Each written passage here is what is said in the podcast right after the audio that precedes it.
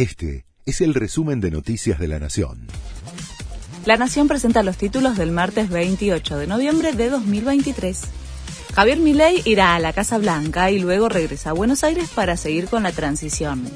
La reunión será esta tarde con el asesor de seguridad nacional de Joe Biden, Jake Sullivan, y otros funcionarios del gobierno norteamericano.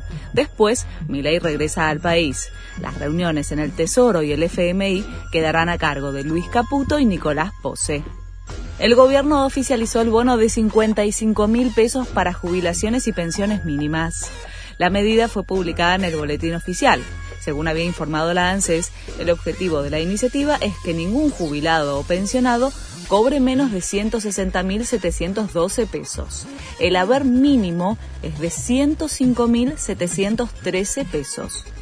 Paro de colectivos en el AMBA. La medida de fuerza que comenzó hoy a primera hora la impulsan las cámaras empresariales en reclamo por una deuda que mantiene el gobierno bonaerense en el pago de subsidios. Afecta a las líneas provinciales del 200 en adelante.